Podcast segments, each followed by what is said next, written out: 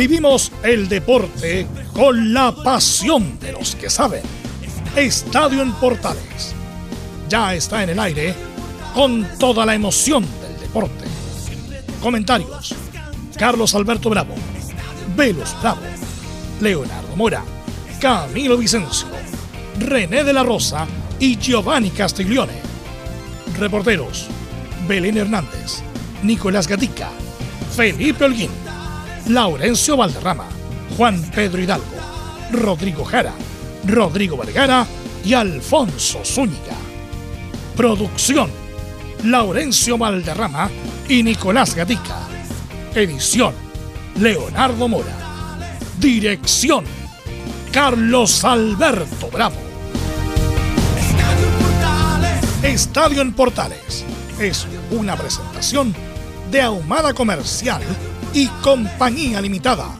Expertos en termolaminados decorativos de alta presión. Hola, hola, ¿qué tal? Buenas tardes. ¿Cómo les va? Bienvenido a Estadio Portales, edición central correspondiente al día 23 del 03 del 2022. ¿Cómo jugará Lazarte ante Brasil?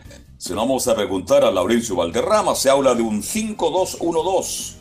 Clásico universitario. Ya tiene fecha y hora. Sábado 2 de abril, 18 horas en San Carlos de Apoquindo y colocó el jueves 31, cerrando el mes, a partir de las 19 con Unión La Calera. Esteban Pavés, llamado de urgencia a la selección. ¿Hay caso positivo de COVID en la selección chilena? Se jugará el domingo. La Unión Española programado a las 16 horas. Unión, Unión quiere los puntos por secretaría. Y JJ Rivera Vuelve Audax por Ronald Fuentes. Vamos de inmediato con la ronda de saludos. Saludamos a don Nicolás Gatica, el informe de Colo Colo. Nicolás, buenas tardes, ¿cómo te va?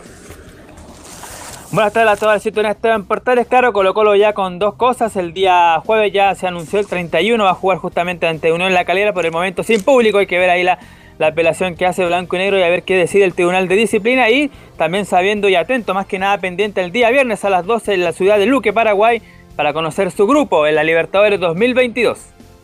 Perfecto, muchas gracias. Felipe Holguín, ¿cómo está la U? Buenas tardes.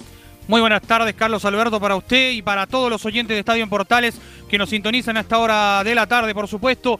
Eh, Santiago Escobar se juega a todo o nada ante la Unión Española este día domingo en Valparaíso con un nuevo horario. Además, tendremos declaraciones exclusivas del papá de Ronnie Fernández, quien habla de su hijo, por supuesto, por el llamado a la selección chilena y de Israel Poblete. Esto y mucho más en Estadio en Portales. Perfecto, muchas gracias, Gentil. Estaremos atentos a ese informe y Belén Hernández nos va a contar todas las novedades que están ocurriendo en Universidad Católica. Belén, ¿cómo le va? Buenas tardes. Muy buenas tardes, don Carlos Alberto, y a todos los que nos escuchan hasta ahora. Sí, hoy día vamos a estar revisando, em, porque hay novedades sobre, sobre eh, la modernización del estadio de, la Universidad Católica, así que vamos a estar revisando ese tema. Y también vamos a estar escuchando declaraciones de Nehuen Paz y revisando algunas declaraciones que, emitieron eh, a través de, su sitio web de, sobre Fernando Sampedri. Y eh, bueno, la, fecha, la programación ya de, de la fecha 8, como usted bien lo mencionaba. Así que estoy más en Estadio en Portales. Perfecto, muchas gracias. Y en cuanto al fútbol, a los equipos de Colonia y la selección chilena, que es lo más importante, tendremos el estilo incomputible, la información, el comentario, la opinión de don Laurencio Valderrama. ¿Cómo está usted? Muy buenas tardes para usted, don Carlos Alberto, y para todos quienes nos escuchan en Estadio Portales Edición Central. Por supuesto que tendremos todas las novedades de La Roja y con la baja confirmada de Eric Pulgar por eh, dar positivo de COVID-19. El mismo dio la autorización para esa información, así que no hay problema en decir el nombre. Y por cierto que Esteban, em, el jugador Claudio Baeza irá como titular en reemplazo de Eric Pulgar en la selección chilena. Tendremos más declaración de Martín Lazarte y también de Eduardo Vargas, que se espera mucho de él en la ofensiva ante la baja ya confirmada de Ben Bridgeton, por lo menos como titular en el partido ante Brasil. Y también iremos con la colonia y con Gustavo Costa, que no solamente se refiere al momento de Palestino, al complejo momento de Palestino, sino a cómo sería de importante que Chile pudiera clasificar al Mundial. Estimas en Estadio Portales. Perfecto, muchas gracias. Saludamos a nuestros comentaristas de inmediato, don Camilo Marcelo Vicencio. ¿Cómo está usted? Buenas tardes. Muy buenas tardes, Carlos, para usted y para todos los auditores de Estadio en Portales. Carlos, yo me quería referir a propósito de las declaraciones de Ronald Fuentes, pero en particular al punto de los técnicos eh, chilenos, que él dice que se le espera poco. Puede ser también, ¿ah? Es una, una situación porque Audax, bueno, venía el juego, no, no había logrado los puntos, pero venía jugando mejor. Jugado bien Audax, pero bueno, los puntos no acompañan. Es verdad, los técnicos extranjeros tienen más licencia, hay más tiempo para esperarlo. Estará por ahí nuestro profesor y eh, técnico nacional, don Giovanni Castiglione. Buenas tardes, Carlos. Buenas tardes a todo el equipo, a todos los oyentes de Estadio en Portales. Acá estamos expectantes del programa de hoy y toda la información que tenemos sobre la Roja de Todos y los equipos de Chile. Muchas gracias, Giovanni. Vamos de inmediato con el saludo de Velus Bravo. ¿cómo está? Buenas tardes. Buenas tardes a todos los amigos que escuchan Estadio en Portales. Sí, tenemos información a puerta ya del partido de Chile con Brasil. También a ver si tenemos a René de la Rosa, producto de una publicación que hace imputaciones gravísimas de lo que pasó en ese partido famoso entre Huachipato y Copiapó, respecto a que estuvo fijado el VAR para favorecer a Huachipato. Así que ojalá tengamos a René de la Rosa para que nos comente. Sí, estoy acá, Belus. estoy aquí. Hola, René. ¿Cómo, cómo, estás, René? Muy buenas tardes. Hola. Hola, Belus. Hola a todo el equipo y a todos los de portales. Sí, estuve ahí observando las declaraciones, son bastante fuertes, así que comentémoslas más adelante. Ok, no, no perdamos más tiempo, vamos con los titulares que lee nuestro compañero Nicolás Gatica.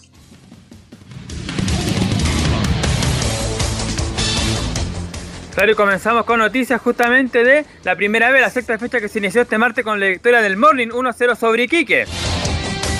Con esto quedó como único escolta del líder Magallanes hasta el momento. En cambio, Santiago Wander aún no logra ganar el torneo, pues no pasó del empate sin goles ante Fernández Vial como visita. Pese a tener un hombre más por todo el segundo tiempo. Puerto Montt ganó su primer partido junto a Erwin Durán tras golear 3 0 a Deportes Temuco. Mientras Copiapó también ganó su primer duelo al vencer 2 a 1 a la U de Concepción. En esta jornada destaca el partido de la fecha entre Magallanes y Cobreloa en San Bernardo que arranca a las 17.30 horas. Luego a las 18 horas arranque reciben el fiscal de Talca San Luis de Quillota, actual colista. Cierra la fecha a las 20.30 en simultáneo San Felipe ante Melipilla en el estadio municipal de esa ciudad. Y Deportes Santa Cruz frente a Barnechea en el estadio Joaquín Muñoz García. En esta fecha quedó libre el cuadro de Deportes Recoleta. Vamos con la Copa Chile que dio a conocer su programación del fin de semana donde destaca que cuatro partidos irán por el canal oficial. Entre ellos el clásico entre Concepción y el Vial el sábado 17 en el estadio Ester Roa. En Chilenos por el Mundo hay algunos que ya siguen sumando minutos pese a ser semana clasificatoria y uno de ellos el portero Christopher Toselli quien mantuvo el arco en cero en el triunfo de Central Córdoba 1-0 ante Atlético Tucumán en la sexta séptima fecha de la Copa de la Liga en Argentina. Y antes de sumarse a los trabajos de La Roja, el volante Diego Valdés y el delantero Joaquín Montesino formaron parte del equipo ideal de la fecha 11 del fútbol mexicano. Esto tras sus buenas actuaciones marcando goles en ambos compromisos. En el tenis se destaca la noticia mundial de retiro de la australiana Ashley Barty con apenas 25 años. La número uno del mundo precisamente venía de ganar el Australia Open y adujo motivos personales. Por último, Tomás Barrios avanzó la segunda ronda del Challenger de Santa Cruz de la Sierra en Bolivia. Esto tras vencer al dominicano Nick Hart. Esto y más en Estadio Portales. Bueno, como es fecha de selección, eh, vamos a dedicarle tiempo a la selección y es lo que vamos a comentar con René para que nos vamos ajustando en atención a la pausa al resto de los informes. Bueno, René, eh, en una publicación de la revista Tribuna Andes, que este es de Danilo Díaz, me parece que es la, el, sí, la edición. Claro, Danilo Díaz, hace una grave denuncia en el partido entre, mm, bueno, Huachipato y Copiapó, donde el árbitro del partido era Francisco Gilaver. Francisco Gilaver y el hecho en cuestión es que en el minuto 69 el árbitro del partido, ya el, mencionado Gilaver, sancionó una, un penal por una dudosa falta sobre Guantel Masanti. Este penal va al VAR, y en el VAR está Cristian Droguet como árbitro y Loreto Tolosa. Revisa la acción y concluye que no hubo penal. no hubo penal. Y ahí después René nos va a explicar el por qué. El quality manager, que se llama Mario Vargas, el que tiene contacto parece que me imagino yo en el cubículo con la gente del bar, dice que para Santiago es penal, o sea, para la capital. Para Santiago es penal y eh, ratifica el penal cobrado por Gilaver a pesar de que el VAR le haya dicho que no era penal. Eh, Huachipato termina ganando 4-2 a, a, Copiapó. Habrá que tener más pruebas porque no es esto lo que estoy mencionando no es concluyente, pero me imagino, René, que ya esto se habla en, la, en las vitrinas del arbitraje, no solamente en los que están activos, sino en los que ya están retirados, en la comisión arbitral. ¿Qué me puede decir de esto, René de la Rosa? Bueno, te voy a mencionar algunas cosas, la cual eh, yo no voy a poner en duda el, eh, lo que pasó en el campo juego, no creo que, no creo, soy sincero, no creo, ahora que yo estoy en la interna de, de la NFP, eh, no creo que hayan dicho sí, eh, cambiemos la decisión desde Santiago allá, no, no, no, no quedó. Hay un error, sí, lo que quiero mencionar y que no es menor, es la designación de los quality managers. Por ejemplo, eh, Mario Vargas, eh, es que, a ver, hay que, para hacer designaciones hay que tener mucho cuidado. Esto como comer pescado, hay que tener mucho cuidado.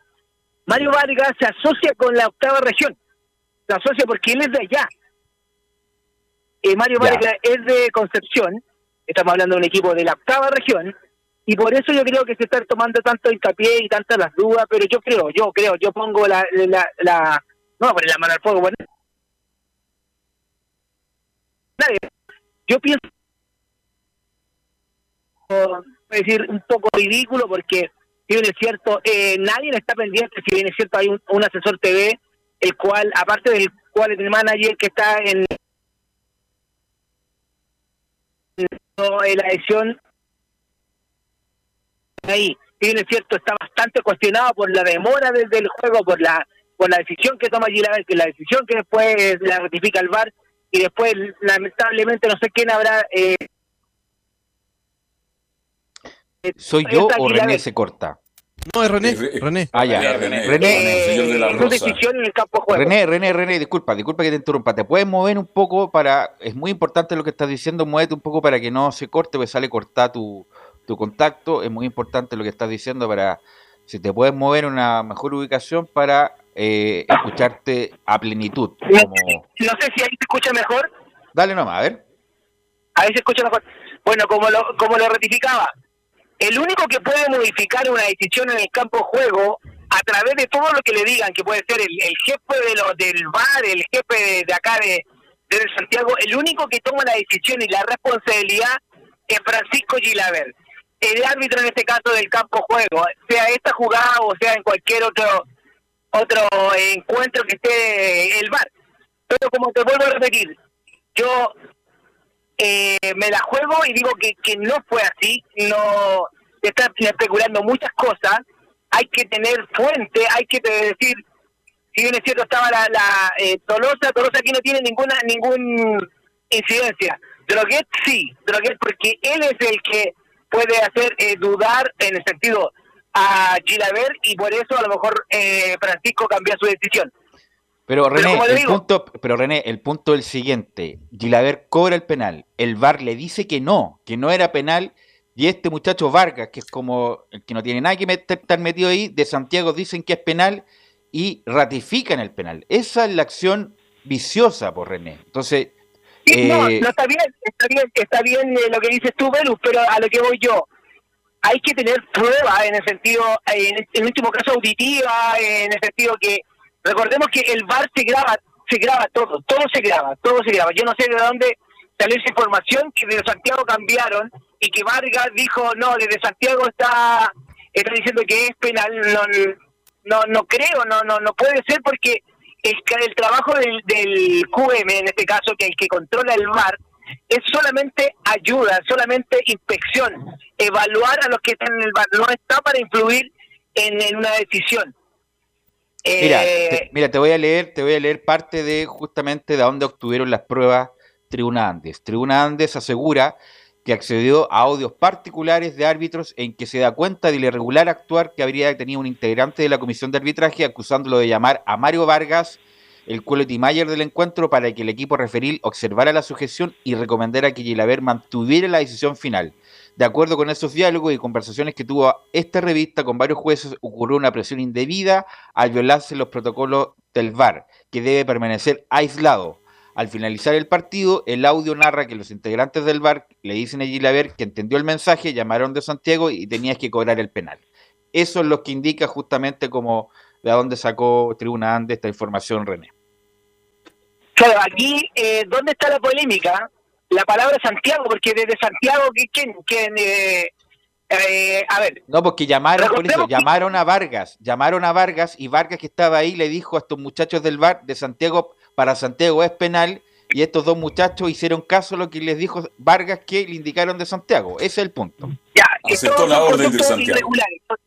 Sí, eh, si tú lo mencionas así, lo que son serían todos los procedimientos irregulares, debido a que está más que claro en toda la charla que se nos entregó a nosotros como asesor en el verano para la inducción, para participar como asesores y en este caso ayuda a, al QM en el sentido en que están en cabina. Recordemos que ahora por asunto de la pandemia los asesores algunos eh, viajan con la con todos los árbitros, algunos lo ven por a través de la TV y el único que está ahí en situ con los árbitros es QM, en este caso Vargas. Dudo mucho, lo dudo mucho. Yo me he comunicado sí con QM cuando me he tocado asesor, pero que yo cambie, por ejemplo, yo como asesor, esté cambiando una decisión, porque yo estoy en Santiago, yo puedo estar en Santiago, puedo estar en Antofagasta, pero estoy viendo el partido en directo. Eso eh, lo dudo mucho, eh, incluso eh, la información que, que Vargas recibió este llamado, la verdad me causa, pero cualquier cantidad de dudas, no lo digo imposible, no lo digo imposible, pero eh, son todos conductos irregulares los cuales si se llega a saber, entre paréntesis, la verdad en, que efectivamente hay audios que a Vargas lo llama y tal persona lo llama y cambia, ahí cambiaría totalmente el punto de vista. Pero yo, como te menciono, eh, yo creo que eh, Francisco es el que está más cuestionado aquí, más que cualquier otra persona que haya llamado de Santiago o el QM, pero Francisco que está más involucrado en el tema, y yo creo que él es el hombre que debería en este caso, yo creo que, el punto, debe René, alguna información. El punto, René, es que la comisión de árbitros, me imagino, va a emitir alguna declaración, justamente negando alguna irregularidad en el punto y que justamente con los audios que escucharon a estos muchachos hay una interpretación más bien errónea de lo que se quiso hacer para que, entre comillas, la comisión de árbitros quede eximida de alguna responsabilidad o de algún vicio o de algún error o de alguna actuación dolosa. Entonces me imagino yo que con esta nueva comisión luego va a sacar alguna declaración para exculpar a todos los que participaron del, partido. Por supuesto, Belu, por supuesto, porque como te vuelvo a mencionar, son todas irregularidades las cuales no están eh, escritas, por ejemplo, estamos todos con unas directrices fijas y que alguien se salga de esas directrices, aunque se aparezca anormal, es muy raro. Yo creo que Vargas no puede, no puede eh, endosar una responsabilidad que digan de Santiago. En ese caso no, no, no, va con él, en ese sentido yo digo que él debería hacerse responsable de sus palabras, pero no tomar palabras de cero, el cual hagan cambiar una decisión en un partido tan, tan, tan, tan mental. Bueno, esto salió publicado hoy y obviamente inmediatamente el Twitter explotó, así que qué mejor que preguntarle a René de la Rosa, que fue un ex árbitro profesional, que está ahí como asesor también en la comisión de arbitraje, así que mejor que preguntarle a René, esto se va a ir desarrollando, va a tener una cadencia y se va a ver en qué, en qué punto va a llegar. Así que te agradezco René. Este, este perdón, perdón, perdón, Belu, una, una consulta, Belu, una consulta para el el profesor René de la Rosa. En el fondo aquí el más perjudicado es Gilaver, escuché atentamente su relato, su narración de los hechos, pero la pregunta es de millón entre paredes, ¿quién llamó a Vargas? Por eso, eso hay que investigar. don Carlos, ¿cómo está? Gusto saludarlo. Para mí es el gusto, encantado. René llamó.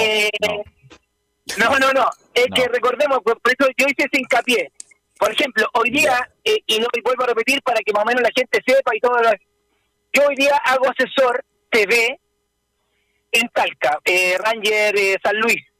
Yo veo el partido a partir de un cuarto para las seis de la tarde y lo termino hasta hasta después del partido, 15 minutos después, y, me comunico yo con los árbitros. En este caso, como no hay VAR allá en, en Talca, el asesor TV, en primera división, que hay VAR, está el QM, que es el que está encargado de la cabina, como vuelvo a repetir. La comunicación yo creo que fue con el asesor de Santiago, o de que esté, del asesor de que le tocó ese partido. No tengo la información de ese partido quién fue el asesor, pero yo creo que el que se comunicó con él, no creo que haya sido Castrilli, no creo que haya sido Talamilla, Braulio Arena o cualquier persona de la comisión. Yo creo que el que se comunicó con él es el asesor del partido de TV. Pero no creo que, que Castrilli esté eh, metido en, en viendo el partido. Debería, en todo caso debería. Pero no creo que Castrilli haya llamado a Vargas y le diga, no, cambia la decisión. No, no, es algo imposible. Son cosas que todo lo que estamos escribiendo lo estamos borrando con el codo. Así que no creo, no creo y me, y me la juego.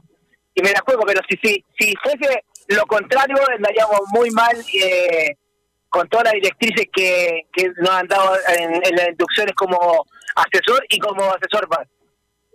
Bueno, vamos a estar atentos a este tema, insisto, es candente, está ahí. eh, Tema importante. ¿no? Tema importante respecto de la claridad y de la probidad del arbitraje, porque obviamente si hay alguna duda o si se llegara a comprobar esto, la denuncia del, de- del VAR, de, de esta publicación Tribuna Ande, mejor cerremos por fuera y nos dedicamos a otra cosa.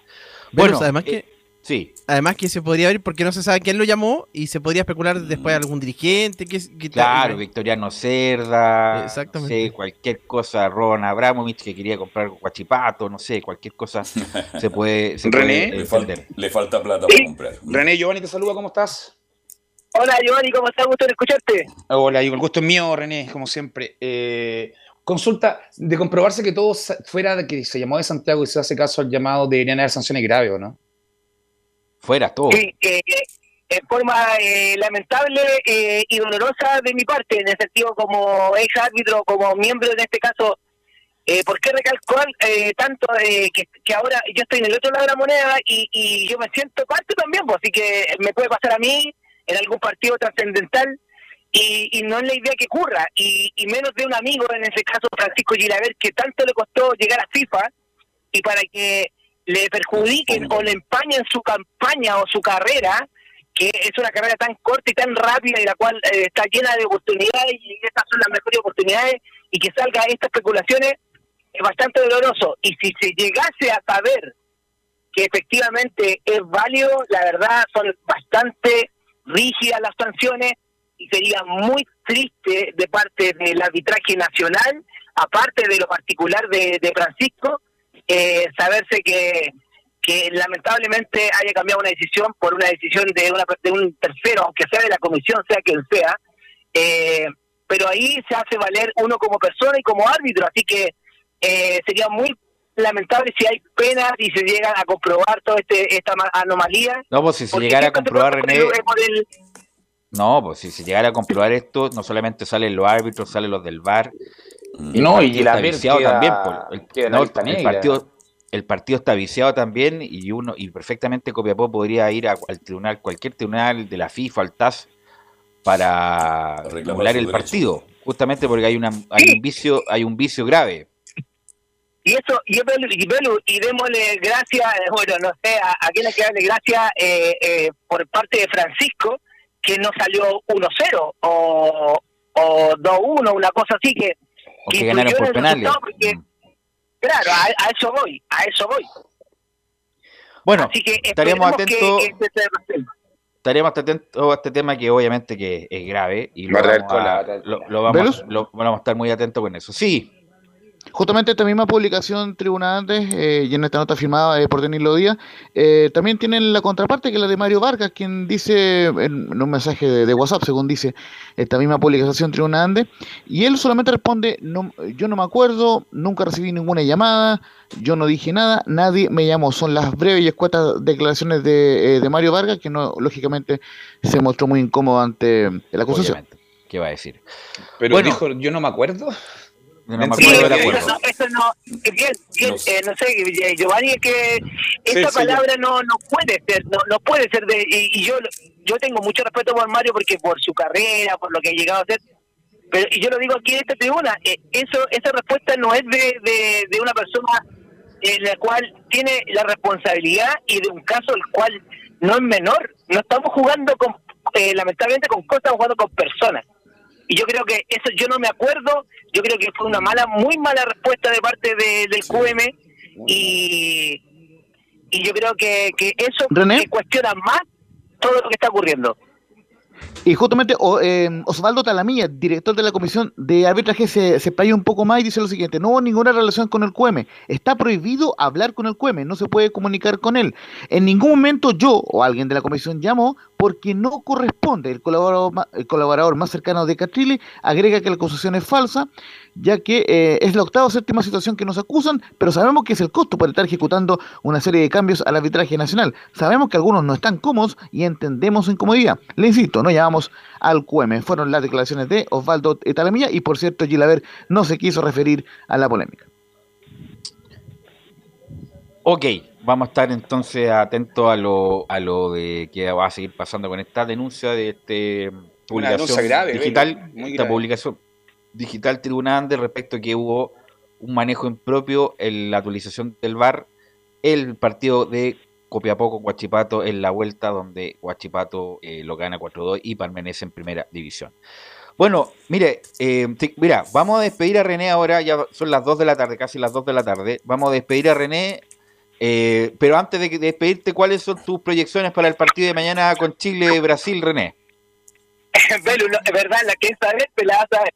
Eh, no, la verdad, eh, con un empate yo quedo feliz, pero la verdad, espero que no, que Brasil, no, no voy a hablar que, que tenga, eh, no sé, consideración con Chile, sino que son dos equipos, son dos equipos que están en la cancha, así que tienen la misma oportunidad, pero la verdad, si tú me preguntas futbolísticamente cómo está jugando Brasil, todo lo que eh, implica y, y cómo está la selección, la verdad, con un empate yo quedo feliz, pero más allá no me voy a referir. Y hay más que estar atento, René, porque en las últimas eliminatorias de todos estos últimos mundiales, los últimos arbitrajes de las últimas dos fechas, siempre, siempre hay cosas raras, René, ¿o no?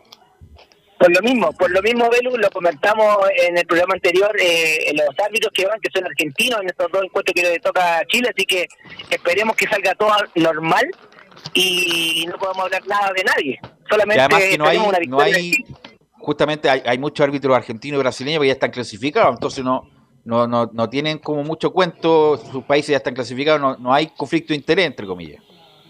Por lo mismo, Belu, lo que te menciono yo, para designar hay que tener mucho cuidado en todo ámbito, sea a nivel internacional, nacional, Pues, cadete, todo. que mu- hay que es una responsabilidad muy grande la cual uno puede jugarse el, el pellejo ahí eh, tomando malas decisiones.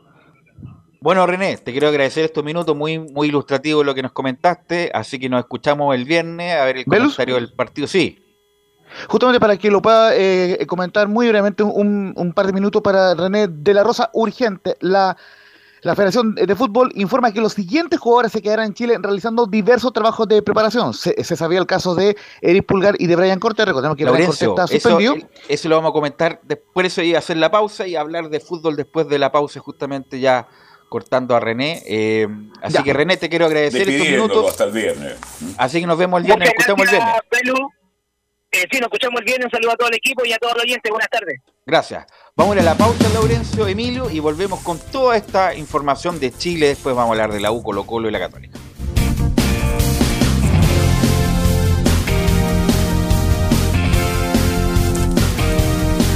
Radio Portales le indica la hora. 13 horas 59 minutos. Reparación laboral.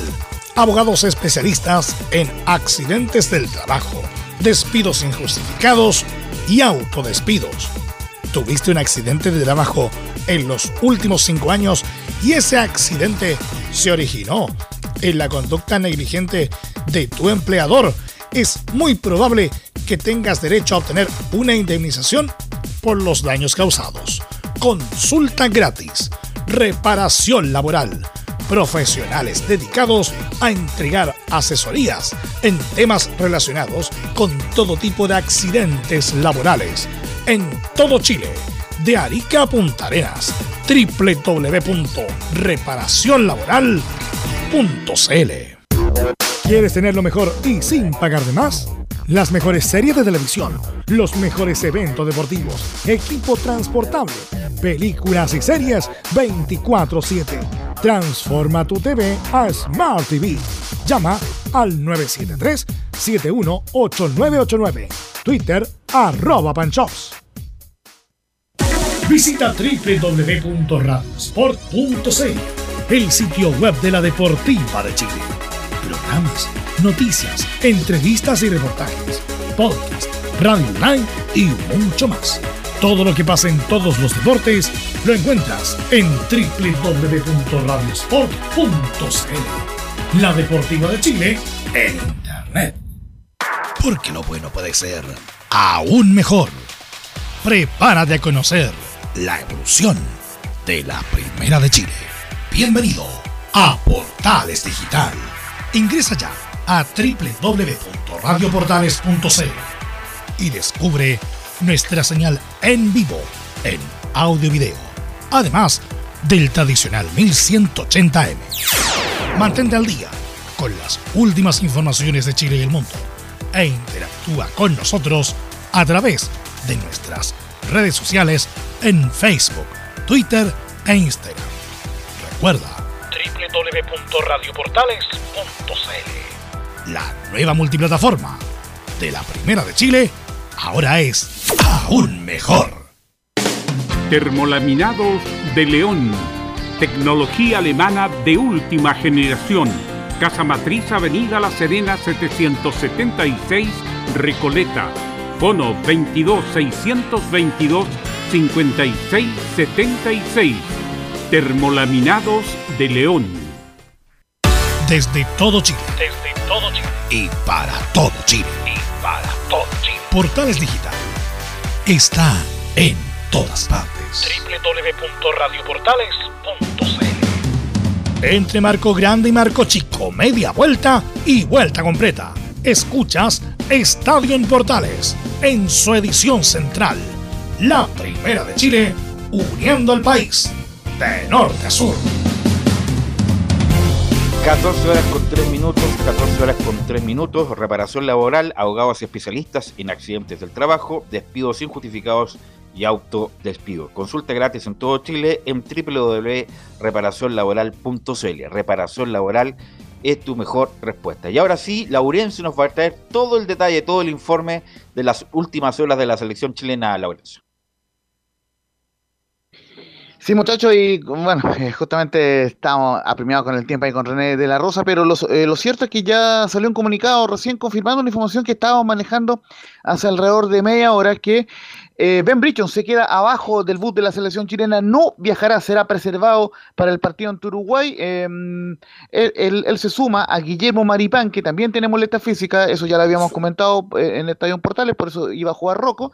Y se quedan junto a Eric Pulgar, que fue confirmado pasadas las 21 horas de anoche como caso positivo de COVID-19 y Brian Cortés, por supuesto, porque recordemos que está suspendido por acumulación de amarillas ante Brasil. Así que Ben Brichon, Guillermo Maripán, Brian Cortés y Eric Pulgar se quedan eh, en Chile trabajando con mira al partido en Uruguay y, y, y reseñar brevemente el caso de eh, Ben, ben Brichon, que hizo trote el día lunes, eh, trote junto a preparado físico, hizo trabajo eh, en cancha, pero muy suave. De, de hecho, estuvo siendo muy animado por Gary Medel, se vio en, en- en el video que envía la selección. El martes, eh, ayer en la tarde, entrenó con el plantel, pero no entrenó como titular. Entonces eh, se, le, probó el día martes. Y el, día miércoles, en la práctica de hoy, hizo una sesión un poco más intensa, entrenó con los titulares y de hecho más, estuvo en, una formación que intentó probar las artes con un esquema de, cuatro hombres en el fondo, pero finalmente eh, las artes por un lado descarta los cuatro hombres en el fondo y por otro lado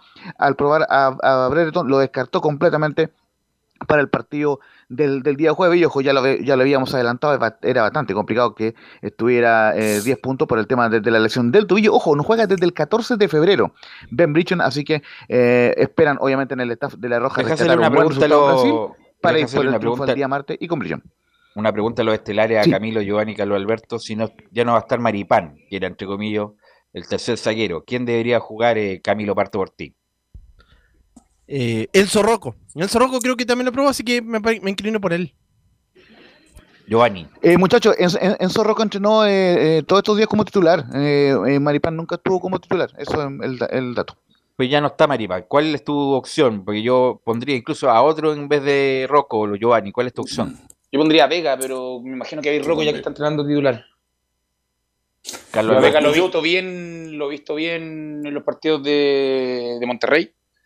Lo he visto, eh, pero por lo que veo, según la información de Laurencio, se inclinaría por Enzo Rocco, pero me gusta más Vega por, por el tema que es más ágil el- en tema de movimiento, con- sobre todo que jugar contra Brasil, que te, te hacen canjenques por todos lados, creo que es un poquito más, sería más versátil usarlo a, a, a Vega que, que a Rocco, para mí.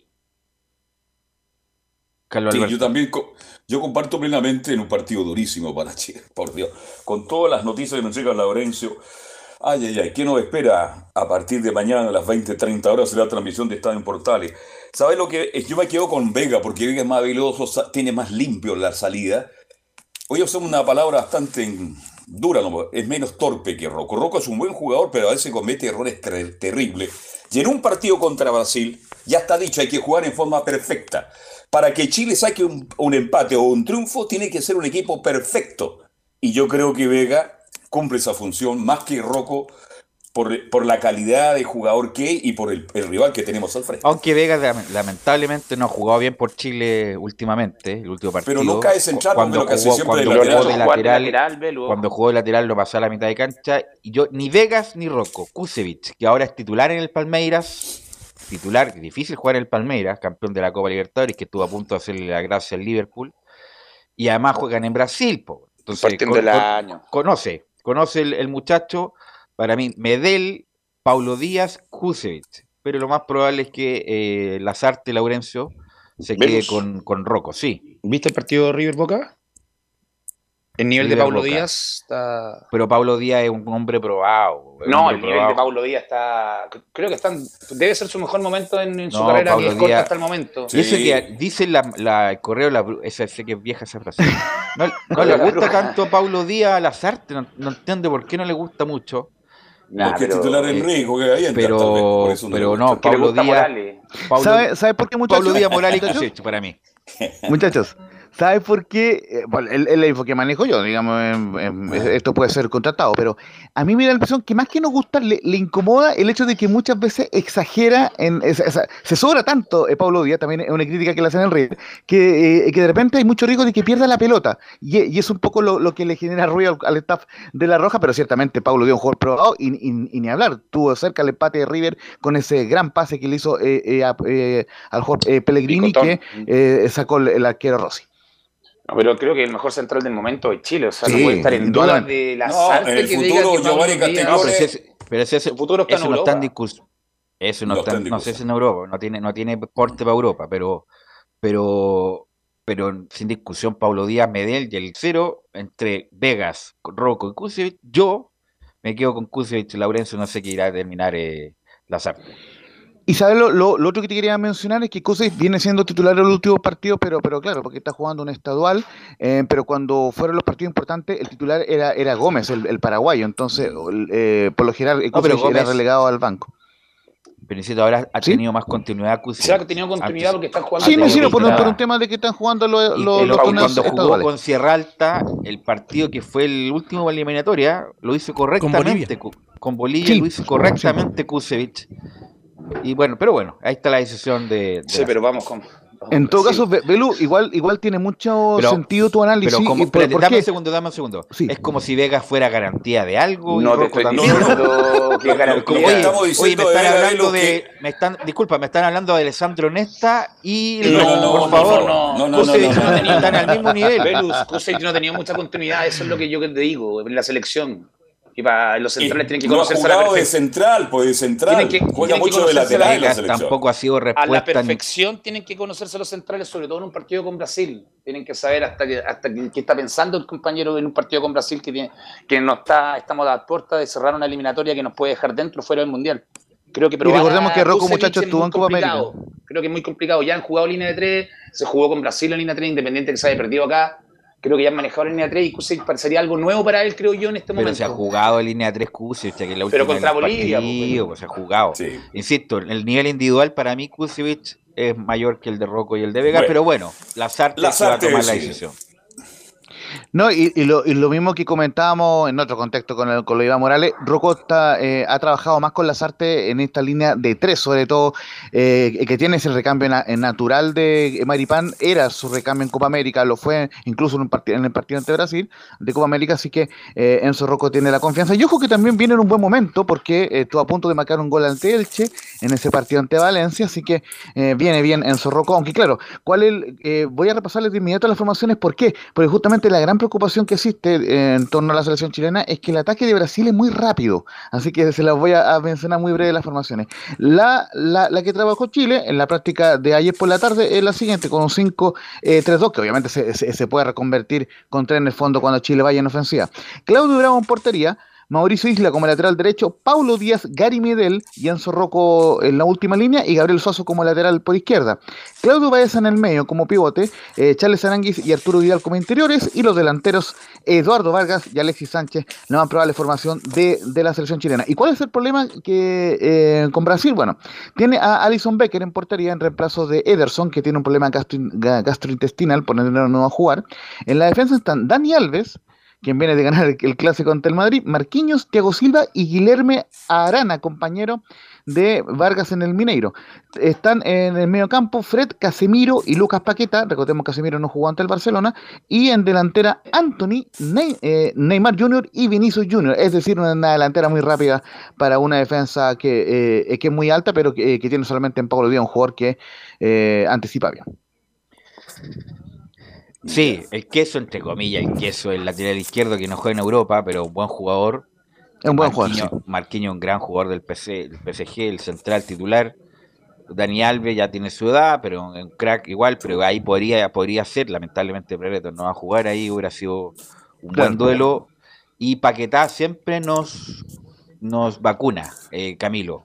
Y, Y no marcó la Copa, de hecho. no marcó la Copa América y fue el, el- después eh, fue el mejorcito de, de Brasil en el Monumental, así que hay que tener cuidado con Paquetá. Sí, por jugar ahí, eh, claro, la- en el partido de la, de la Copa América, justamente el que termina convirtiendo en el, en el Monumental, ha sido uno de los más peligrosos en, la- en los últimos partidos con, con la selección chilena, el dolor de cabeza para, para la Chile. Laurencio. Bueno, Y justamente, muchachos, ah, eh, Giovanni, no, no, que comentando que ojo con Luca Paquetá, escuchando el equipo de Brasil, hay que tener ojo con los 18 jugadores citados al partido. Exactamente. Así que, bueno, y, y recordemos que no, va a estar, no van a estar, eh, por ejemplo, eh, Gabriel Jesús también, ¿no? y varios otros hombres más en Brasil que son muy importantes. Rafinha no va. Así- Rafinha no va. no, va porque está lesionado. Justamente, eh, Ya, eh, ya. recordemos que está lesionado el, el hombre del Sí, equipo de, de, de, de Bielsa. gran- grandes bajas, pero tienen grandes reemplazantes. Ese es el Sí, tema de Brasil que nos pasa. Es lo que decía artes. Nosotros llamamos a última hora a Morales, que se fue de Colo Colo prácticamente, váyase, y, y ellos llaman a cualquiera que está jugando en Europa a primer nivel para reemplazar y ser banca en Brasil. Es impresionante el equipo de ellos. Exacto, así que bueno, pero en todo caso la, la gran esperanza eh, de gol justamente que vamos a jugar en el Maracana es de Eduardo Vargas, que recordemos le marcó goles a Brasil en un amistoso antiguo en Belo Horizonte. Marcó en el Maracaná en el famoso partido ante España y que también eh, es, es- es un hombre Le que viene y claro, y, y- claro, y también viene anotando justamente, eh, marcó un golazo hace un par eh, de, de jornadas El el, fin de el semana, domingo el fin de pasado. semana marcó. el fin de semana, justamente, en el torneo estadual. Así que va- vamos a escuchar un par de Vargas que las teníamos pendientes. Dice la 01, llevo un año en el fútbol brasileño y estoy muy contento acá. Eh, sí, ya llevo un año ya jugando en el fútbol brasileño. La verdad que estoy muy contento, estoy muy bien adaptado y, sabemos la, el nivel de selección de, Brasil. Sabemos que es una de las mejores del mundo y, nosotros nos estamos pre- preparando para, para poder hacer un buen partido. Y la segunda que dijo Turman Vargas al sitio oficial de la NFP dice que el acero que estoy mucha confianza por mi equipo, el- el Atlético Minero, y espero demostrar el buen nivel ante Brasil. Sí, la verdad que estoy con mucha confianza, eh, me he sentido muy bien estos últimos partidos en, mi equipo y cuando vengo acá también eh, siempre hay un, una gana de, de poder sumar y de poder hacer las cosas bien y, sí, hay compañeros que están en muy, muy buen nivel y, esperamos demostrarlo el, jueves contra Brasil.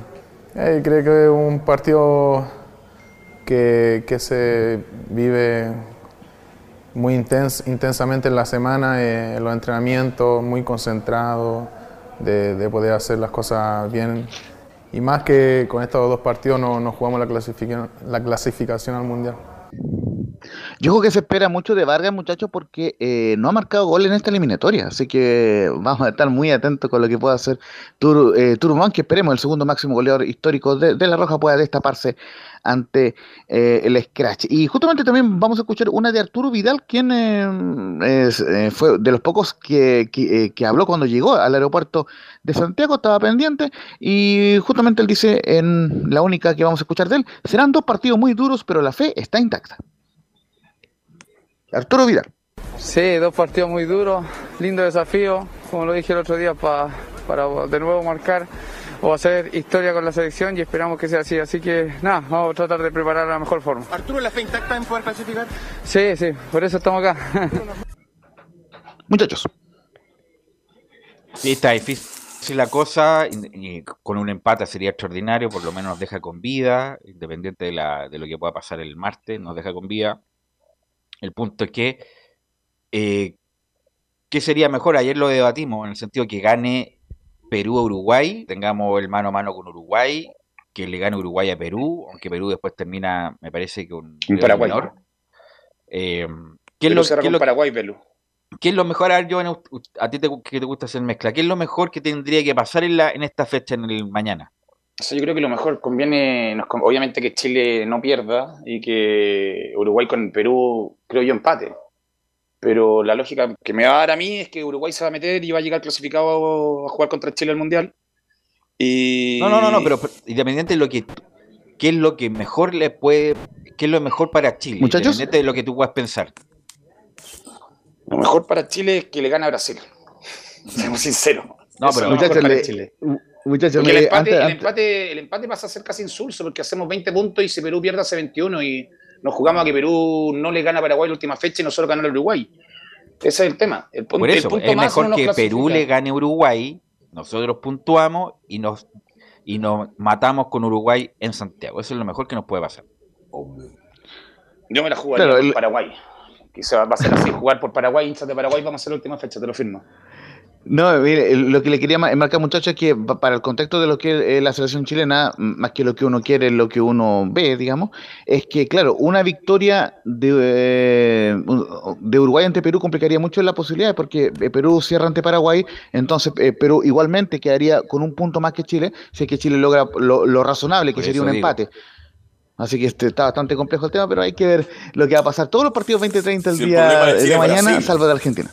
Claro. El problema de Chile es Brasil. Si no le ganamos ahora, si no le empatamos, yo creo que buenas noches y muchas gracias. Es que por eso digo, si Chile que, es que pierde, del resultado de, pero damos un segundo, damos un segundo, damos un segundo. Si Chile pierde, Laurencio queda con 19, ¿o no? Sí. Ya. Así es. Ya. Y, y si Perú le gana a Uruguay, ¿con cuántos que Uruguay? 24. O sea, Uruguay con 22. No, por Uruguay. Con 22, sí, ya, Perú gana. Chile ganando, Chile ganando todavía tiene chance. Entonces, por eso te digo que es mejor que yo creo que Perú le gane a. a o sea, Uruguay. Chile tiene. Uruguay. Velus, pero lo importante acá es que Chile tiene menos uno y Uruguay tiene menos tres y Perú menos cuatro en diferencia de goles. Mm. O sea, un nosotros empate, perdemos, un empate, perdemos empate 1-0. en números, empate en números clasifica a Chile con cualquiera de los dos equipos. Por eso, perdemos 1-0. Para Perú le gana a Uruguay y nosotros le ganamos a Uruguay por cualquier marcador y estamos en el repechaje. Sí, pero me estáis tirando eso que es. Perú le vaya a ganar al, al Centenario Uruguay.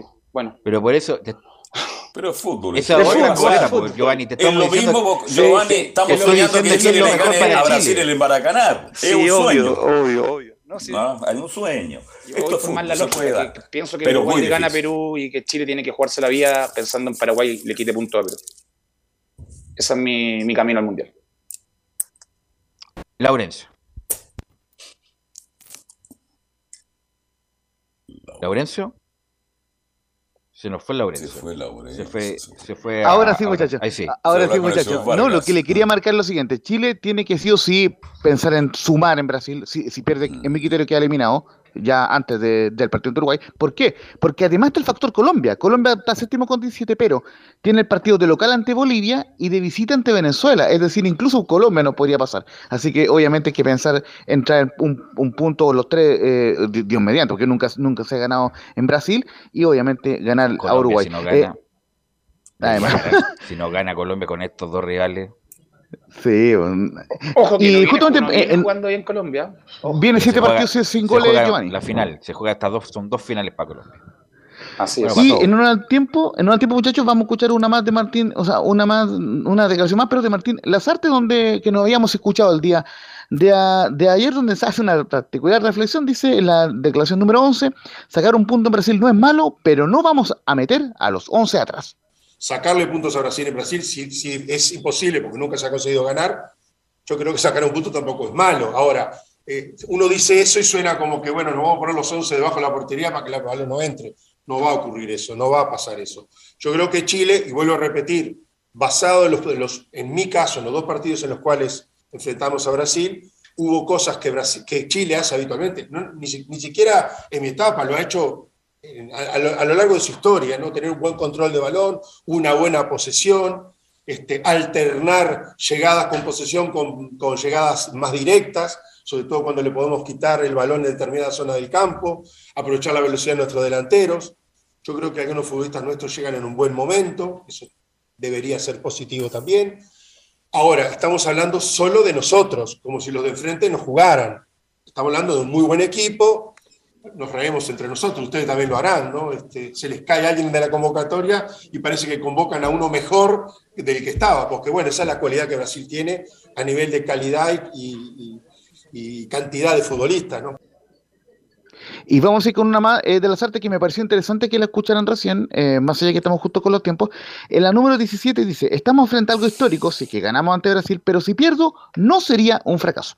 Estamos frente a la instancia de poder conseguir un hecho histórico, romper un mito, o por lo menos este, conseguir algo que nos pueda servir también, o no sé si fracaso, porque si en definitiva lo único que haces es repetir la historia, estás en la misma historia, estás en lo mismo. Fracaso sería no conseguir algo que se consiga habitualmente, creo yo. Si yo gano 100 y un mes gano 50, quiere decir que fue fracaso frente al mes anterior. Si yo no con- consigo nada y no consigo nada, en realidad estoy en lo mismo.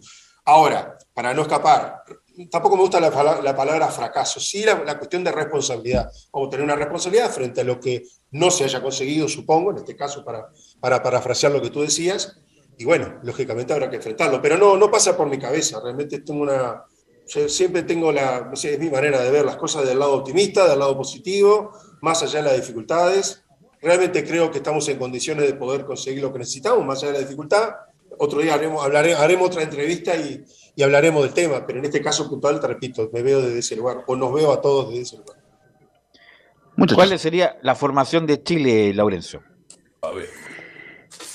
Sí, justamente la formación de Chile con Claudio Bravo en portería, Mauricio Isla, Paulo Díaz, Gary Medel, Enzo Rocco y, Gabriel Suazo en esta línea de 5 que puede derivar en línea de 3. Claudio Baeza como eh, eh, pivote, Charles Aranguis y Arturo Vidal como interiores, Eduardo Vargas y Alexis Sánchez en la ofensiva. Y repetimos muy brevemente la de Brasil, con Allison en portería, Dani Alves, Marquinhos, Thiago Silva y Guilherme Arana en la última línea, Casemiro, Fred y Lucas Paquetá en medio campo, Anthony, Neymar y Vinicius Junior en la ofensiva y repasarle muy brevemente los apercibidos muchachos, los que están en riesgo de, estar suspendidos para el partido ante Uruguay, Claudio Bravo, Alexis Sánchez, Charles Arangui, Mauricio Islas, Paulo Díaz y Claudio Baeza de los titulares y Joaquín Montesinos, Iván Morales, Jan Meneses y Benjamín Kustevich de los suplentes son los que tienen riesgo de perderse el partido ante Uruguay, se reciben una a- eh, amarilla y una muy breve de los uruguayos, eh, Matías eh, Vecino quedó fuera por COVID-19, eh, eh, así que fueron convocados dos jugadores jóvenes, así que eh, Uruguay también tiene eh, problemas eh, de COVID en, en la previa del partido ante Perú de Gabriel Costa. Lamentablemente Chile, bueno, no, no va a tener a Mena, que debería ser titular, a Pulgar titular, y bueno, a Brereton también, que debería ser titular. Son tres bajas importantes para, porque el resto son titulares, Isla, Paulo Díaz, Medel, Bravo, eh, eh, Vidal, Arangui, y.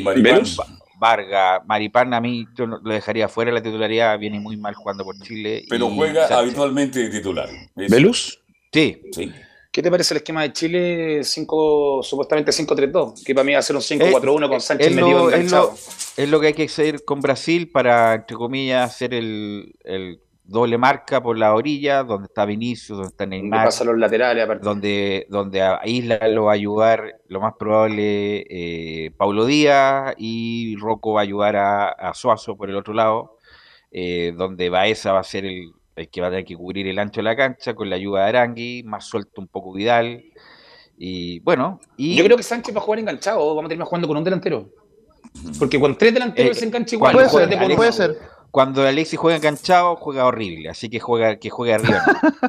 Pero juega arriba, no. Si imagínate que con tres delanteros y un mediocampo más poblado, teniendo cuatro defensas, igual se engancha porque viene a Alexis buscar la jugó de pelota. delantero con Bolivia, espectacular, y el otro partido anterior también, pero no enganchado cuando, cuando se enganche, que se cree el Que va a jugar con. Brasil, entonces yo te digo El- que se va a el- creer es lo lanzador. peor que nos- es lo peor que nos puede pasar. Bueno, gracias Laurencio, muy amable. Eh, sí, Para cerrar, eh, de mi parte, van el, el bus va hacia el aeropuerto, a las 3 es el viaje de la selección a Río, deberían llegar a las 7 de la tarde, lógicamente no va a haber entrenamiento, eh, en, digamos, previo al partido, y el partido será 20-30 horas en el Estadio Maracanal este día jueves, y transmisión desde las 20 por todas las señales de Radio Portales. ok, estaremos ahí sufriendo con la selección, desafortunadamente. bueno, vamos con Felipe Holguín, que nos va a traer el informe de la U, de este, bueno, del se cambió el horario del partido del domingo, bueno, todo nos comenta Felipe Holguín. ¿Qué tal, Velo? Gusto en saludarte a ti y a todos los oyentes de Estadio en Portales que nos escuchan, bueno, a esta hora de la tarde con el informe de la Universidad de Chile. Contarle y anticiparle a antemano que hoy la U eh, no tuvo entrenamiento, tuvo día libre el cuadro de la Universidad de Chile, así Oye, que... qué manera de dar día libre este muchacho Escobar, viejo, como si, como si la cosa fuera muy bien. Siempre se puede mejorar algo entrenando. No digo que se entrenen 10 horas seguidas, pero siempre Giovanni se puede mejorar algo estando en cancha que estando dan- deambulando por cualquier parte, en un mall o en cualquier parte, Giovanni. En un mall. Y es verdad. Eh, obvio, pues, Velo, obvio. Sobre todo la situación de Universidad de Chile, que viene, que viene a mano, viene tambaleando después de un clásico donde pierde por goleada. eh, después lo empata al último minuto y días libres. Yo creo que en este momento es cuando más hay que trabajar y más ir afirmando el grupo y cohesionando todo lo que se va a hacer el fin de semana para Hace empezar a tiempo que sumar y no- a hacer no- fútbol. No recuerdo un técnico que haya dado tantos días libres a un equipo que anda tan mal, Felipe Holguín. Sí, de hecho eh, es bastante extraño que le dé días libres sabiendo en el momento que vive actualmente la U, la U y también en lo futbolístico y lo que pasa institucionalmente. Pero al respecto, bien tú lo señalabas ahí, hacías una reseña, eh, hubo una reunión eh, con las autoridades de la región, entre ellas Carabineros y Estadio Seguro y la delegación presidencial, que se confirmó que el partido ante la Unión Española se disputará este día domingo 27 a las 16 horas en el estadio Elías Figueroa Brand de, de Valparaíso, digo. Eh, Velus, muchachos, y es por eso se cambió, ahí se modificó la, la hora, porque habíamos dicho a las 5 ayer, se va a jugar el final a las 16 horas. El punto Oye, es que pero. Unión, Unión sigue reclamando los puntos por secretaría, ¿eh? cuidado, ¿eh? cuidado. Sí. ¿Ah? No, pero ya Así está, que- ya está, ya está programado por la NFP, así que tienen que ir a Pero jugar. con la sí NFP cualquier cosa, cualquier cosa. La Unión está reclamando los puntos por secretaría y Pero por la NFP programó oficialmente, tienen que ir a jugar. Si no llegan a ir, Don Carlos. la hay Sí. que recordar que la NFP, disculpa, la NFP fue el que suspendió el partido de la U con la Unión en Quillota. No fue que la U dijo no jugamos. Claro, pero NFP. Unión reclama que por- esto ocurre porque la U no tiene estadio. Y Pero, un equipo cuando pero no la tiene Unión, estadio y no juega, eh, tienen que los puntos La Unión en forma al- paralela a través de los tribunales de deportivos va a haber una resolución, pero mientras no pase eso, tiene que ir a jugar. Sí, Velus, de hecho, fue citada la ¿Muchacho? Universidad de Chile para el miércoles 30 de marzo Eso mismo. para por un re- por el reclamo realizado por la Unión Española. Correcto, A su vez, bueno. eh, El 30, ya, ya, por el 30 de marzo. ¿Cuándo es el partido? Después del, part- después El del partido. 27. Ya, po. Tienen que ir a jugar, no, les queda otra. Tienen que ir a jugar la Unión y, y la U va a jugar el, este día. y Pablo Arangui fue sancionado con un partido tras la expulsión. Ay, Así qué que- pena. Así que eso por un lado en, en- en la Universidad de Chile. Al respecto también tenemos eh, declaraciones. Pudimos hablar en exclusiva con el papá de Ronnie, el talibán Fernández Azul, quien eh, habló en exclusiva con nosotros, por supuesto, y se refirió a lo que va a ser este partido de, de Chile ante el seleccionado brasileño. Eh, pasemos a revisar las siguientes declaraciones donde dice, este partido contra Brasil se nos viene difícil. Este partido contra Brasil en realidad se nos, nos viene difícil. Es casi imposible. Eh, De acuerdo a las estadísticas, la historia nunca lo hemos ganado, pero lo hermoso y lo apasionante de este deporte es que las estadísticas siempre pueden quebrarse. Y quizá este sea el momento. Estamos ante la mejor generación, la generación dorada del fútbol chileno, y todo puede ser. Eso es importante. Yo siempre voy a tener la fe de que algún día vamos a romper la historia y le- les vamos a lograr ganar a Brasil en su casa, que sería maravilloso. Oye, ¿de qué juega el que está hablando? Disculpa, ¿de qué juega? No, es el padre de. Ah, el padre, estamos sacando al padre ahora. Sí, es Al el padre Jorge. estamos sacando. Don Jorge, que tuvo ahí la amabilidad. ¿Y el abuelo de Ronnie Fernández está vivo? Ahí me pilló. Ya, pero aquí lo saque la próxima vez. Pues, oye, aquí hemos llegado sacando al padre, independiente que es muy simpático, en redes sociales muy, pero también, o sea, es como un poco mucho el, el padre. Imagínate, el padre, va a hablar el padre de Rocco, el padre de Medellín, el padre, bueno. Así estamos, eh, Felipe. Claro, y al respecto tenemos una última declaración donde habla al respecto de, de lo del momento de Ronnie Fernández, lo que significa eh, estar eh, y haber sido seleccionado eh, por Martín Lazarte a la selección chilena, donde dice acá y alude el, técnico, o sea, perdón, digo Jorge Fernández, el padre, dice, eh, Ronnie logra tener unos minutos. Si eso se da en esta oportunidad y Ronnie logra tener algunos minutos y logra marcar y ponerse en la historia, sería maravilloso. Para mí como padre sería un orgullo vivirlo y verlo. Así que, Napo, toda la fe siempre con Chile, todo puede ser y, y quizás se dé. Ojalá sea así, todos podamos verlo, todos podamos disfrutarlo, pero lo importante es el equipo, el país y que de una vez por todas logremos vencer a nuestra bestia negra y, y lograr clasificar a este mundial. Así que las mejores vibras nomás para nuestro país, para Chile, para la selección, para esta gran generación que nos ha dado tanto. Estamos a jueves, Felipe. ¿Cuál sería el equipo tentativo de la U?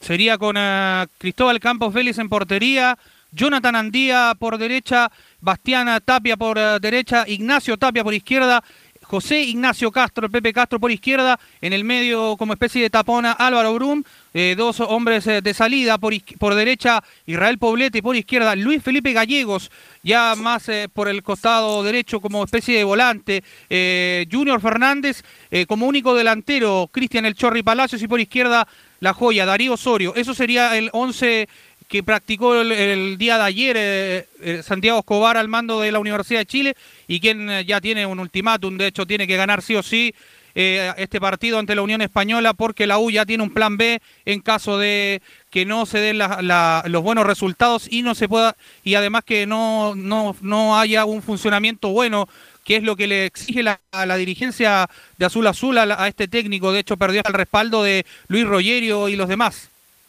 Rollero fue el que lo trajo como a ver, bueno. El, ¿Cuál sería el plan No B, Felipe? ¿Juegan dos tapias? ¿No hay otro tapia por ahí o no? Para que jueguen tres.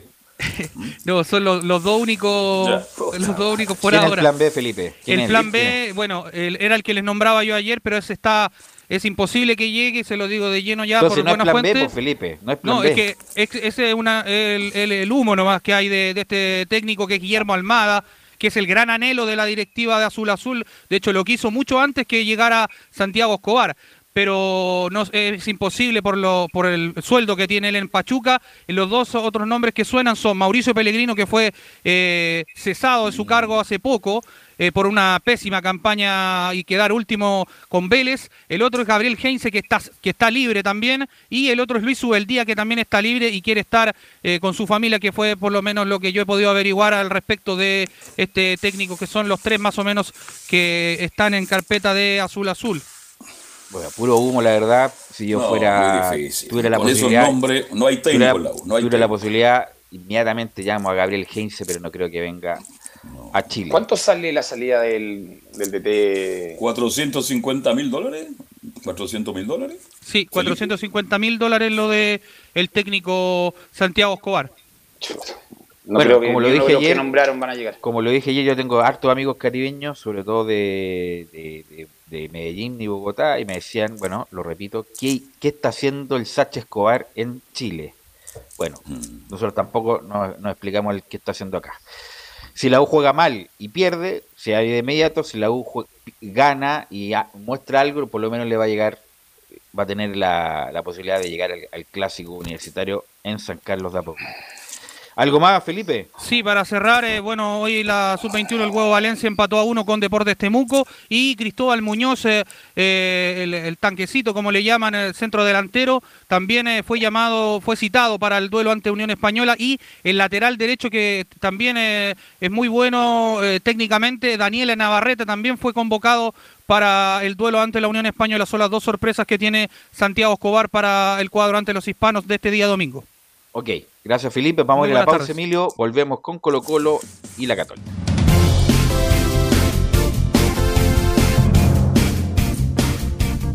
Radio Portales le indica la hora. Las 2 de la tarde, 35 minutos. Lleva al siguiente nivel tus eventos, ceremonias, conciertos y potenciando tu audiencia con DS Medios.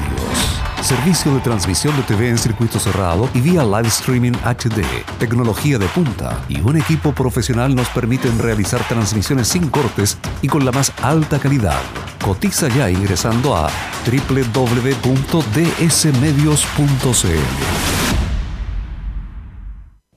Visita www.radiosport.cl, el sitio web de la Deportiva de Chile. Programas noticias, entrevistas y reportajes, podcast, radio online y mucho más. Todo lo que pasa en todos los deportes lo encuentras en www.radiosport.cl. La Deportiva de Chile en Internet. Comercial IAC y Compañía Limitada. La mejor calidad mundial en laminados decorativos. Comercial IAC y Compañía Limitada es Pertec en Chile, San Ignacio 1010, Santa Rosa 1779, Avenida Mata 446 y Portugal 501. Comercial IAC y Compañía Limitada es Pertec en Chile.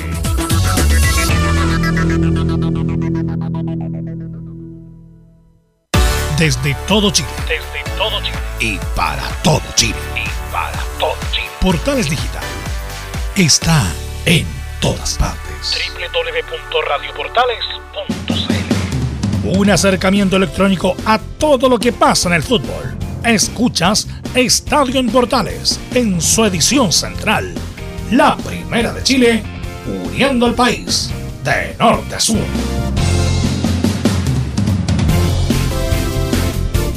14 horas con 37 minutos, 14 horas con 37 minutos. Tuviste un accidente del trabajo en los últimos 5 años y ese accidente te originó una conducta negligente de su empleador. Es muy probable que tengas derecho a obtener una indemnización por los daños causados. En reparación laboral te asesoran y acompañan abogados especializados en derecho del trabajo.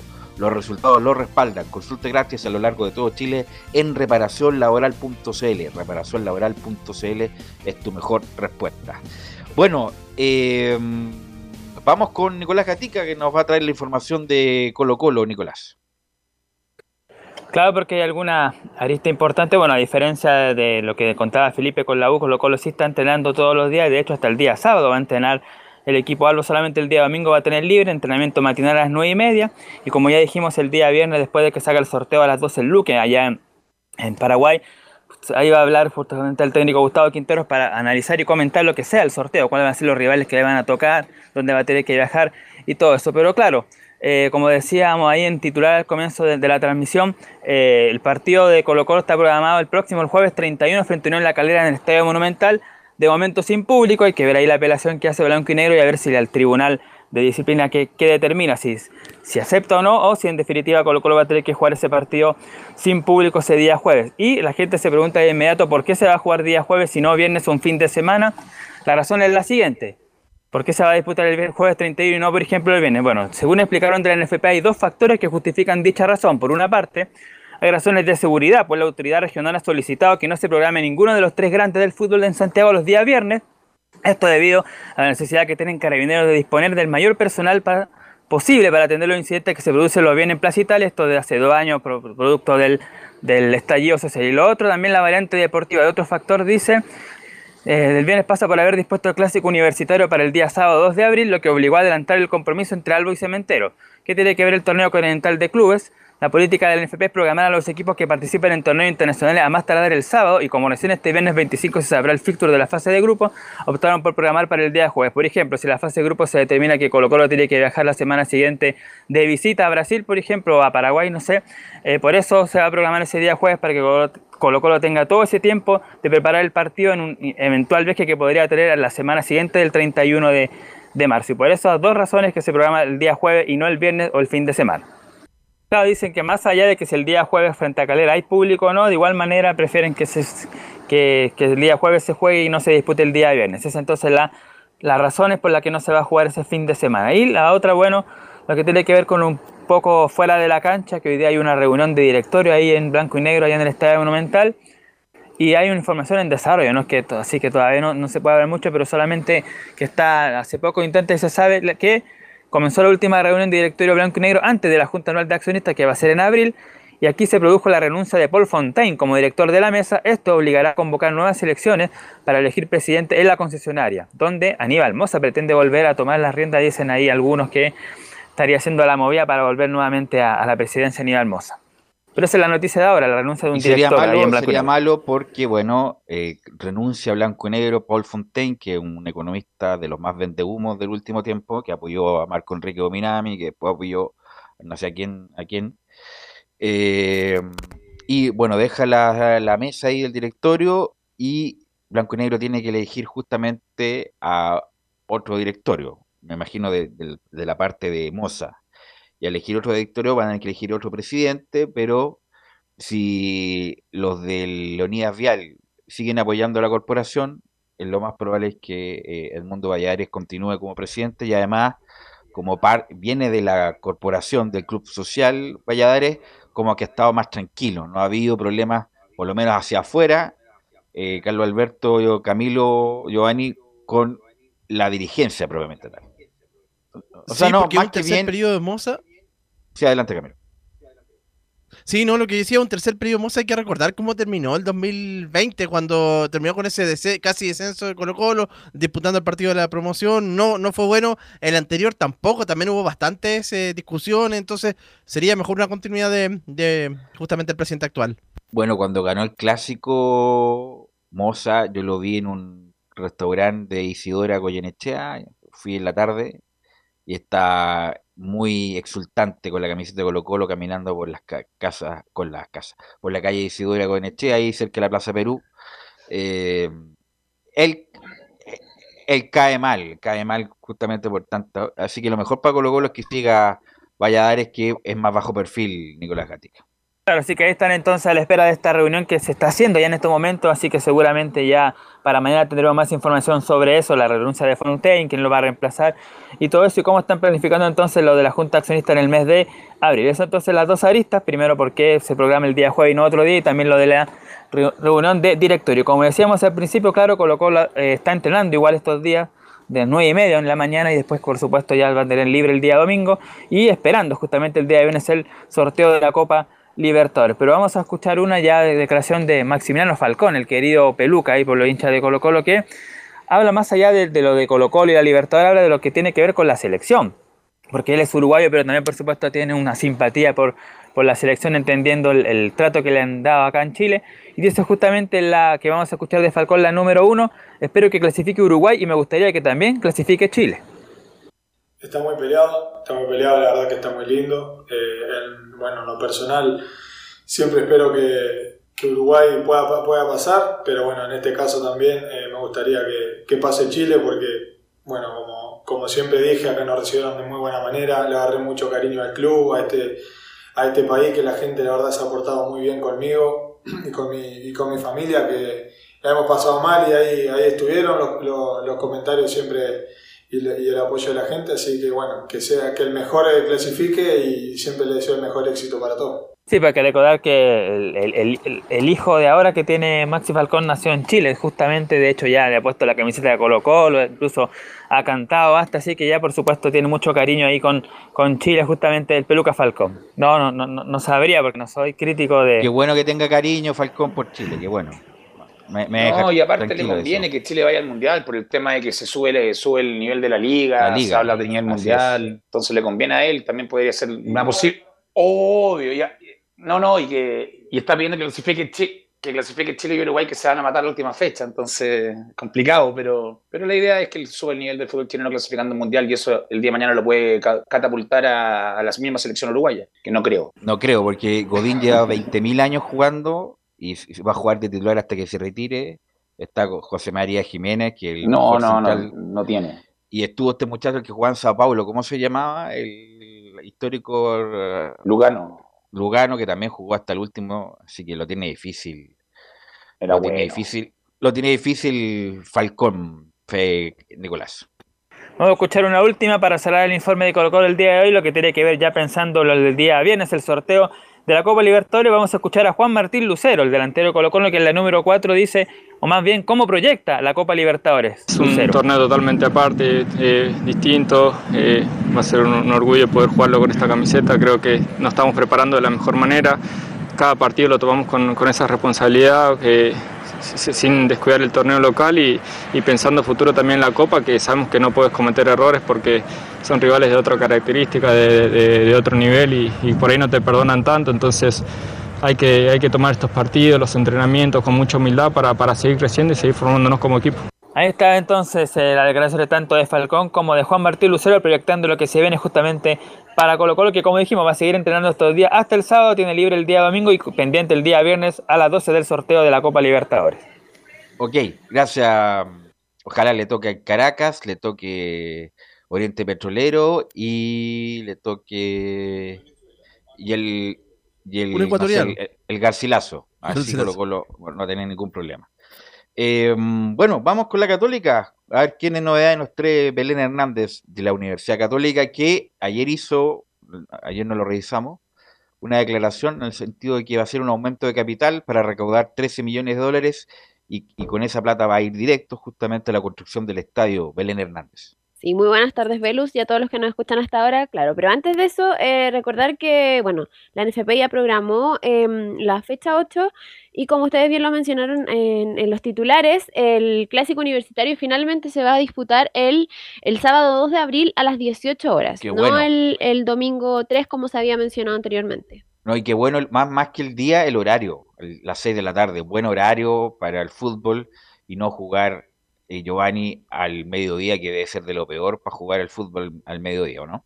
Es complicado el mediodía, obviamente dependiendo de, de- de la fecha del año, pero es complicado, es muy fuerte el calor, corre poco viento, Velus, eh, creo que la mejor decisión es haber cambiado horario un, Y hay que levantarse horario- temprano, el desayuno, te Te cambia varía todo el- todo, el desayuno todo. temprano, un desayuno más fuerte que lo habitual, porque el desayuno que vas a usar para el partido, entonces cambia toda la programación, te cambia el sueño mucho, porque nadie se queda dormido, a mañana juego a las 12, me voy a quedar dormido antes de las 12. Uno tiene Además que tú te, tú te acuestas muy tarde, Giovanni, así que es, es buen horario para ti. Me acuesto más temprano que tú, creo, sí. Pero es que Por no, la hay público por la visita, luz ¿no? también. Por eso mismo, a lo mejor no hay Es público, público local. solamente público local, ¿cierto? Sí. pero igual. Por lo mismo. Para la gente, la gente, la gente menor, millennials, hay que decirle que antes los clásicos jugaban en la noche. 21 horas, 20 horas, 70 Y que había que llegar al estadio a las 7 porque había un show increíble. Claro, 70 mil personas, los, qué sé yo, las liguillas, espectaculares partidos, ahora imposible justamente por las micros. Ya habían jornadas Porque- dobles, Pelu, antes Porque también. dejan de circular a las 20 horas y el metro cierra a las, con, con suerte a las 11 de la noche. Velus, y por Belén. eso mejor, el sábado Sí. es mucho mejor también para, para jugar precisamente por, sí, buena, buena la hora y el día también.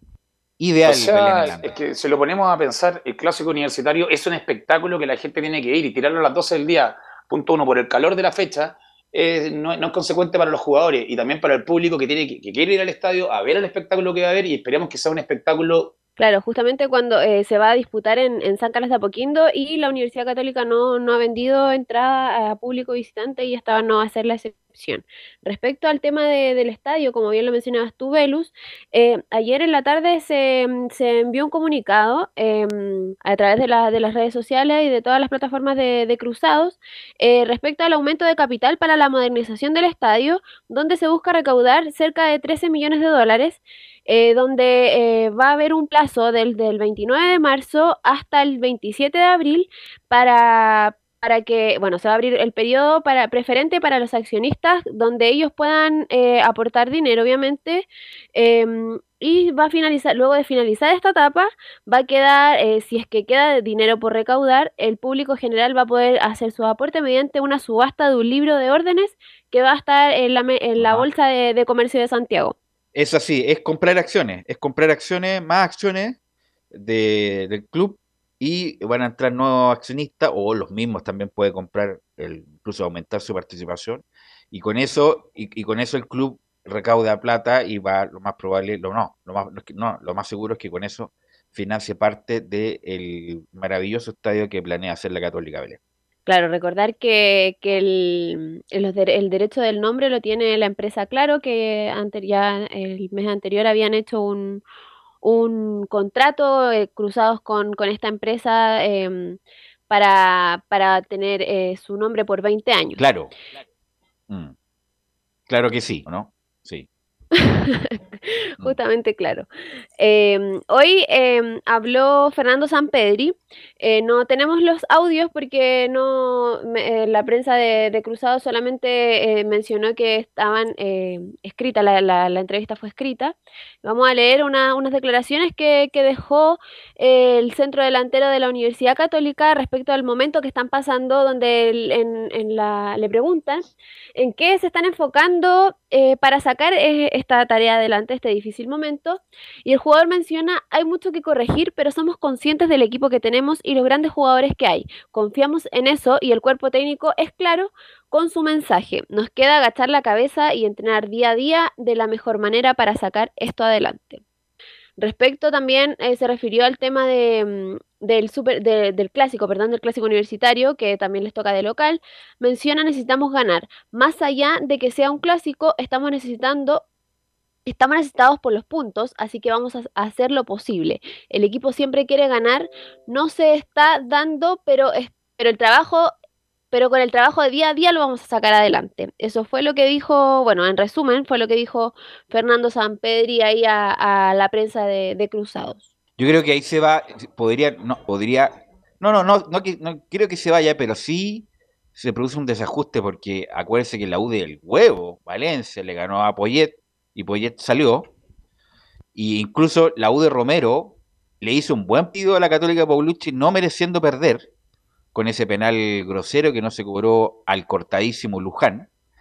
Eh, si Católica llegara a perder con esta U, que juega horriblemente mal, que no tiene ningún norte, es como para pensarlo, ¿no, Camilo, respecto de alguna continuidad? Sí, porque si ya hay cuestionamientos con las cuatro derrotas anteriores, eh, eh, con este sería obviamente más por, por, por el nivel de la U, por ser un clásico también. Por eso también, eso es lo que, lo- la importancia también, porque no es ante cualquier rival y en condición de local, otra más. Respecto a este, a este difícil momento también, bueno, en Nehuen Paz ayer habló en conferencia de prensa y en la 08 lo vamos a pasar a escuchar, menciona, nosotros sabemos que no estamos haciendo las cosas bien. Pero no queda otra que trabajar el día a día, entre todos, hablando también entre nosotros, corrigiendo cosas, siendo positivos siempre, pero no, no, no, no hay otra forma. Trabajar, sabemos, no hace falta que lo digan los demás, nosotros sabemos que no estamos haciendo las cosas bien, que estamos teniendo, que estamos teniendo errores, pero bueno, en el fútbol, el fútbol pasan estas cosas y lo que tenemos que hacer nosotros como,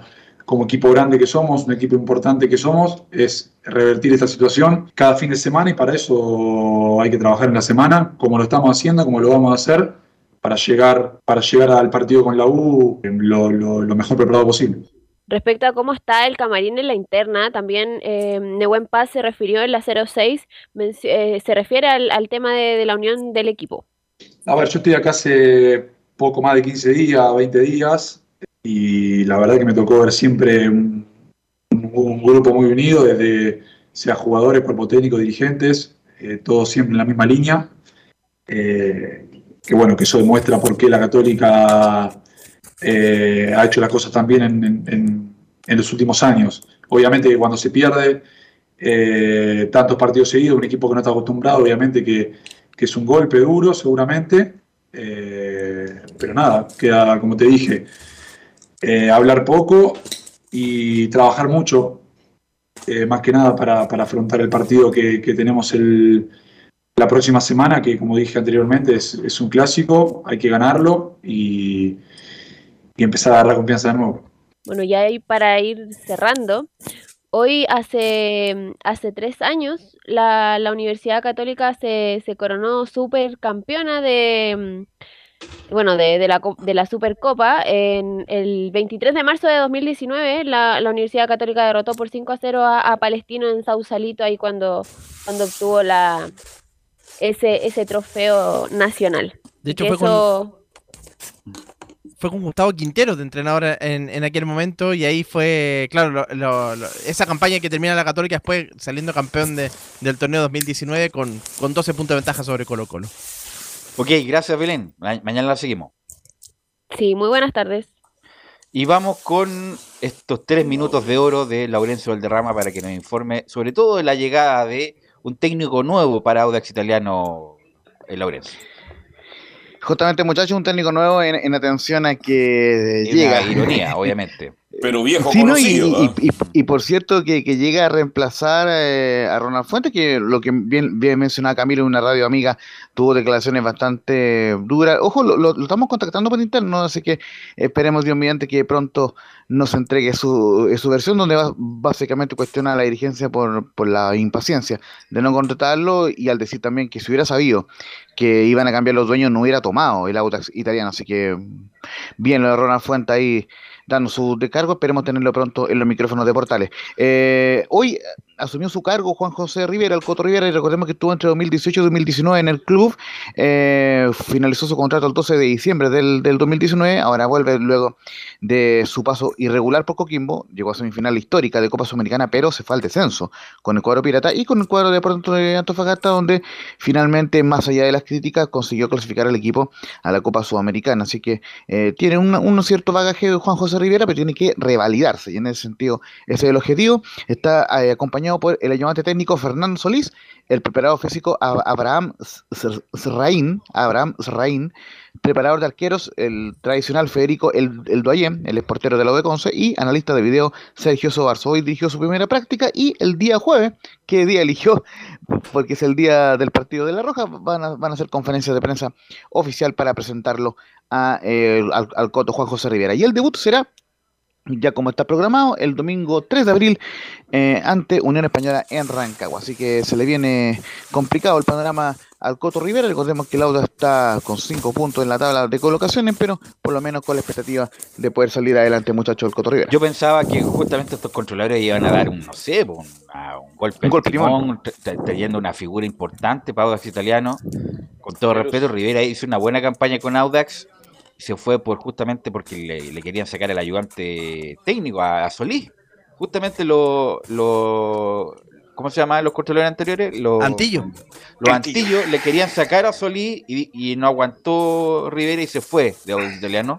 Ahora no están los controladores, están estos nuevos muchachos y, y llaman a Rivera, pero uno pensaba, Giovanni, Carlos Alberto Camilo, que iban a traer un técnico de, de- no, de La categoría. prioridad, la prioridad de vuelta, ¿sabes quién era? Era el Vitamina. Mira, Era el Vitamina, lo sé de muy buena fuente. También sé que el Coto Rivera estaba listo hace dos semanas, pero era el Vitamina y, un, y le bajó el dedo uno de la gerencia nueva. ya. Y ahí fueron por Coto Rivera.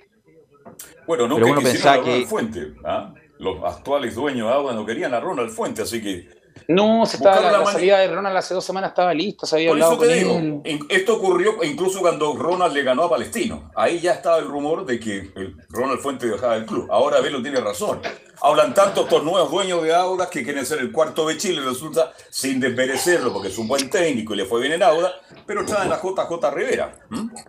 Pero Claro. Carlos, yo creo que también no quisieron traer a algún entrenador eh, rimbombante, como se podría decir, en todo caso, como vuelvo a repetir, el vitamina la prioridad, porque el equipo ya está armado, ya se armó, entonces traer No, un pero entrenador no como ¿qué- lo hizo hacer? Palestino, Palestino sin, sin meter ruido trajo a Gustavo Costa, que independiente de, la goleada el otro día, un técnico de categoría. No, un técnico que va a dar que hablar, seguro. Entonces, algo, algo parecido pudo haber hecho Audax Laurencio y no lo hizo. Exactamente, décimo tercero con seis puntos está el Auda, jugará clásico de colonias ante la Unión que viene justamente de vencer al líder ñublense. Y están hablando ustedes de Gustavo Costa, vamos a ir con eh, una declaración en honor al tiempo de Gustavo Costa, el resto lo, lo vamos a mm, eh, escuchar mañana. Y en la 04 dice algo parecido a lo de Falcón, pero con un poco más de contexto. Dice la 04, nos servirá a todos si Chile clasifica al Mundial. Y sí, uno está acá trabajando y nos sirve a todo. Y eso hay que ser sincero, nos, nos sirve. Eh, nos, nos- nos sirve a todo que Chile clasifique, a todos los técnicos, a los jugadores, a vos como periodista, eh, a, a- a todos, a todos hoy. Esto, es- esto es verdad, esto no es que decir, ah, pues estás en Chile, va a decir", y sí, porque nos ayuda también a nosotros en, en- en- en lo profesional eh, a estar eh, rankeados más arriba. Por, eh, por cierto, le agradecer a la gente de prensa de Palestino por esa declaración y la que vamos a escuchar mañana. Ojo, Luis Jiménez, muchacho. No, es que Costa Exactamente. dice lo que. ¿ah? Pero estábamos Sí, haciendo sí. una crítica ante Costa brillante, pues, brillante. Si él trabaja en Chile, le interesa que el equipo chileno esté en el mundial, le da categoría, le da más, más importancia a la liga. Y está. ¿Mm? Estamos, Bien. Laurencio. Exactamente, ¿no? Y, y para cerrar solamente, bueno, está dentro de la declaración, están buscando recuperar a Luis Jiménez, tiene un desgarro leve y debería estar de vuelta en el partido ante la, la- ante el ante Curicó, eh, también del, del fin de semana, del primer fin de semana de abril. Ok, gracias muchachos a todos los que participaron. Gracias Emilio por la puesta en el aire. Nosotros nos encontramos mañana en otra edición de Estadio en Portal.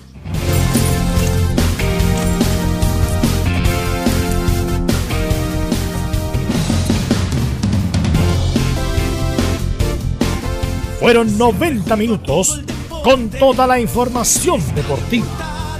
Vivimos el deporte con la pasión de los que saben. Estadio en Portales fue una presentación de Ahumada Comercial y Compañía Limitada. Expertos en termolaminados decorativos de alta presión.